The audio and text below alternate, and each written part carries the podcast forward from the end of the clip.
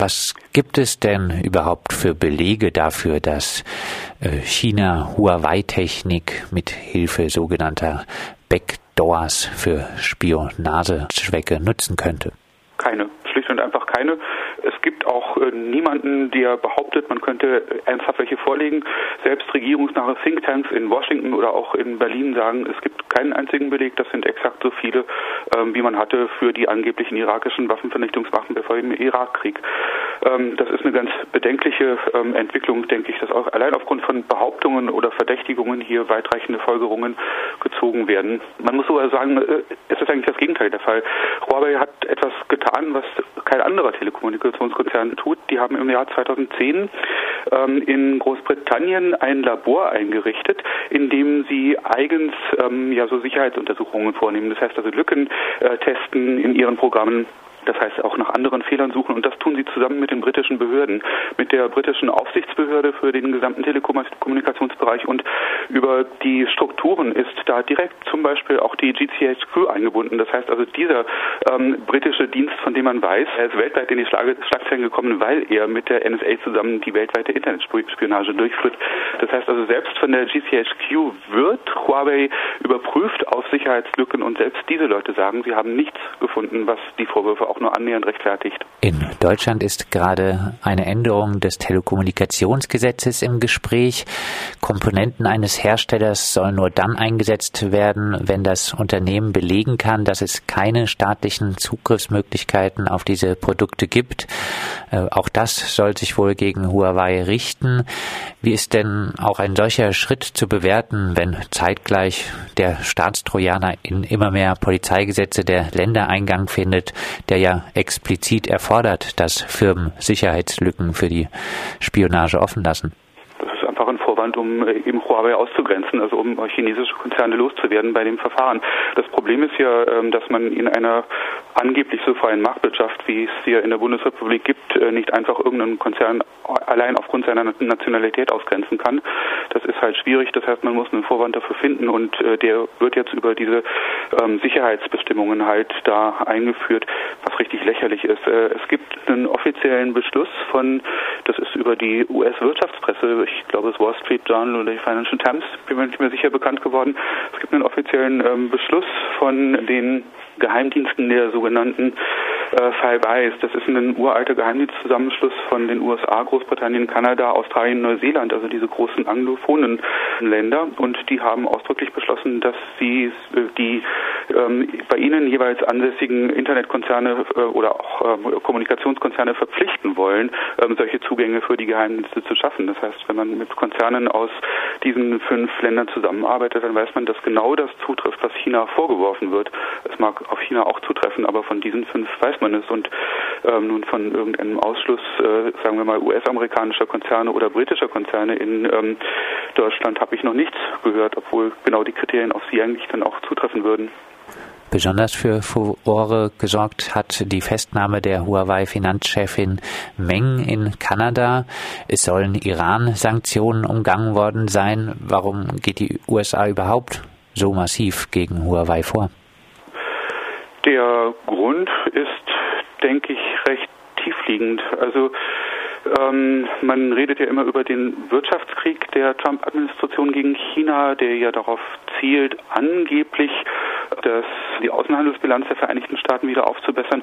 Tatsächlich ähm, ist es so, dass die Vereinigten Staaten ganz massiv darauf zielen, ein Programm in China, ein Regierungsprogramm, ein Regierungsförderprogramm ähm, zu stoppen oder zu schädigen, was helfen würde, China tatsächlich zu einer führenden Wirtschaftsmacht in den modernsten Industriezweigen zu machen. Dieses Programm heißt Made in China 2025 und ähm, dieses Programm sieht unter anderem vor, dass China auf der ähm, in der IT-Branche auch äh, bei der künstlichen Intelligenz und in solchen Bereichen halt wirklich ähm, an die Weltspitze kommt. Und für die Realisierung dieses Programms ist Huawei unglaublich wichtig, denn Huawei stellt ja nicht nur Handys her, äh, und Smartphones, die ähm, stellen ja unter anderem, die sind ganz aktiv in dem 5G-Bereich, das heißt in dem modernsten Mobilfunkstandard, den man für alles braucht, was mit künstlicher Intelligenz, mit autonomem Fahren und was auch immer zu tun hat. Und da sind die weltweit der führende Konzern Huawei.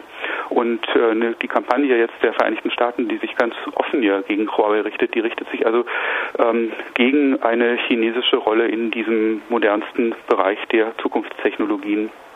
Heißt, es geht um den Industrie 4.0 Wettlauf äh, zwischen den USA und China, den Industrie 4.0 Wettlauf, der ja auch äh, verbunden ist mit vielen negativen Konsequenzen in Sachen Arbeitsverhältnisse und Gesellschaft. Sicherlich, auch, auch Überwachungsmöglichkeiten und da, da hängen ganz viele negative Sachen dran, das ist also unbestritten. Auch gegen einen weiteren chinesischen Telekommunikationsausrüster ZTE geht Donald Trump vor. Es gibt ein Lieferembargo von US-Teilen an ZTE. US-Behörden ist es seit einiger Zeit verboten, Huawei und ZTE LTE-Produkte zu verwenden. Das Verbot könnte Gerüchten zufolge gar auf alle US-Unternehmen ausgeweitet werden. Was hat denn das Ganze für Konsequenzen für die US-amerikanische Wirtschaft? Große äh, um ein äh, Beispiel rauszugreifen, äh, Qualcomm, so ein riesiger äh, US-Halbleiterhersteller, der verkauft zwei Drittel seiner Chips in China. Das bedeutet also zwei Drittel der Produktion von Qualcomm wären davon betroffen. Das sind immense Folgen. Also das sind erstmal die unmittelbaren ökonomischen Folgen. Langfristig sind die Folgen wahrscheinlich sehr tiefgreifend, denn man muss sich das jetzt mal klar machen, wenn in den USA jetzt chinesische Konzerne immer mehr rausgedrückt werden aus dem Markt. Das ist im Fall von Huawei schon längst so. Die spielen keine besondere Rolle in den Vereinigten Staaten, weil die USA sie nie reingelassen haben. Aber wenn das weitergeht und äh, die Vereinigten Staaten sind seit dem vergangenen Jahr verstärkt seit dem Sommer dabei, ähm, auch ihre Verbündeten dazu zu drängen, mit wirklich harten Mitteln äh, gegenüber chinesischen Konzernen dicht zu machen, das heißt, die aus dem Markt rauszudrängen. Würde mal zugespitzt gedacht äh, bedeuten, dass sich der Westen von chinesischer Technologie abkoppelt. Und abkoppeln, decoupling sagt man in den USA, ähm, das ist tatsächlich ein Schlagwort der ähm, außenwirtschaftlichen, man könnte auch sagen geoökonomischen Strategie der Vereinigten Staaten. Ähm, man versucht da aktuell wirklich gezielt, sich von der chinesischen IT- und Kommunikationswirtschaft abzukoppeln, in der Hoffnung, dass China noch nicht so weit sei, dann alleine wirklich überleben zu können. Das heißt also, das ist praktisch eine Kriegführung auf ähm, ökonomischer Ebene gegen China. Du hast die Bedeutung angesprochen, die Huawei äh, in Sachen 5G-Ausbau hat. Kann man denn äh, im Westen in Sachen 5G-Ausbau, wenn es jetzt heißt, äh, man will sich Entkopplung, äh, kann man auf China verzichten? Man kann, aber das kostet und das dauert Zeit. Also es gibt inzwischen, ähm, die, die Sache ist schlicht und einfach, dass in der Branche eigentlich alle sagen, Huawei ist vorne dran, die haben die Spitzentechnologie, die haben Nokia und Ericsson, die beiden Hauptkonkurrenten, so in dieser Form noch nicht.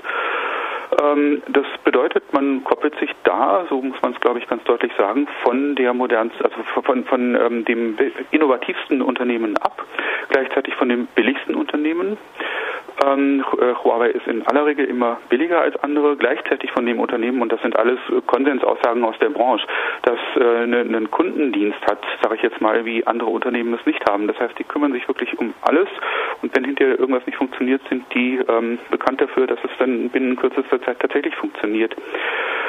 Es kommt hinzu, dass die ähm, sagen wir mal, auch die Bundesrepublik hier schon eine Menge Huawei-Technologie nutzt, einfach weil sie gut, günstig und äh, ist und äh, auch gut gewartet wird, ähm, jetzt da umzukoppeln. Das würde sehr viel Zeit kosten. Interne Papiere der Telekom gehen im Moment davon aus, dass die Bundesrepublik zwei Jahre verlieren würde, mindestens bei der Umstellung auf 5G.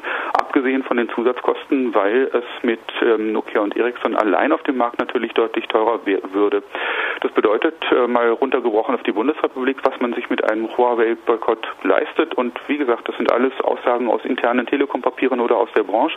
Das ist ein Zeitverlust von wahrscheinlich mindestens zwei Jahren und ein massiver finanzieller Verlust, der sich so noch nicht beziffern lässt, weil noch unklar ist, wie viel alte Huawei-Teile man durch, dann durch neue von Nokia oder ähm, Ericsson ersetzen müsste. Aber das geht wirklich ins Geld. Das heißt also, ähm, die Bundesrepublik zahlt wahrscheinlich Milliardensummen dafür, dass sie auf Huawei verzichtet und sie kauft sich einen technologischen Rückstand ein. Das ist der Grund, warum aus der Industrie wirklich sehr viel, sehr verärgerte Stimmen über diese ganze Debatte zu hören sind.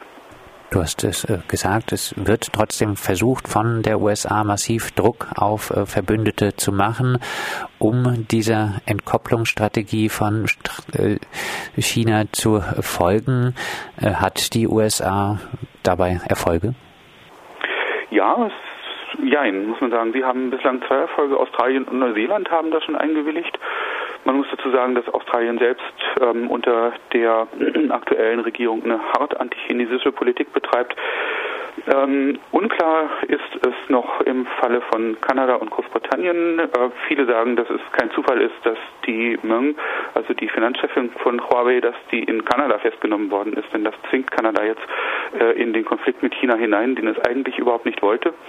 Und im Fall von Großbritannien kommen zwei Sachen dazu. Zum einen ist Huawei in Großbritannien sehr, sehr aktiv. Die machen sehr viel, wie gesagt, dieses Labor, das sie zusammen mit den britischen Behörden unterhalten. Die haben Milliarden investiert in Forschungsprogramme an britischen Hochschulen. Und ähm, Großbritannien würde wirklich viel ökonomisch auch verlieren, abgesehen davon, dass äh, zentrale Teile der Brexit-Fraktion in Großbritannien eigentlich gesetzt haben auf Freihandel weltweit, unter anderem auch auf Freihandel mit China.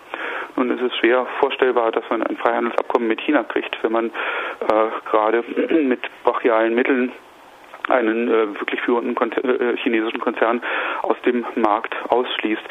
Das heißt also, ich glaube, ganz gegessen ist die Sache noch nicht. Es schaut im Moment so danach aus, äh, dass tatsächlich diese US-Kampagne schon wohl eher Erfolg haben wird, aber die Widerstände sind noch massiv.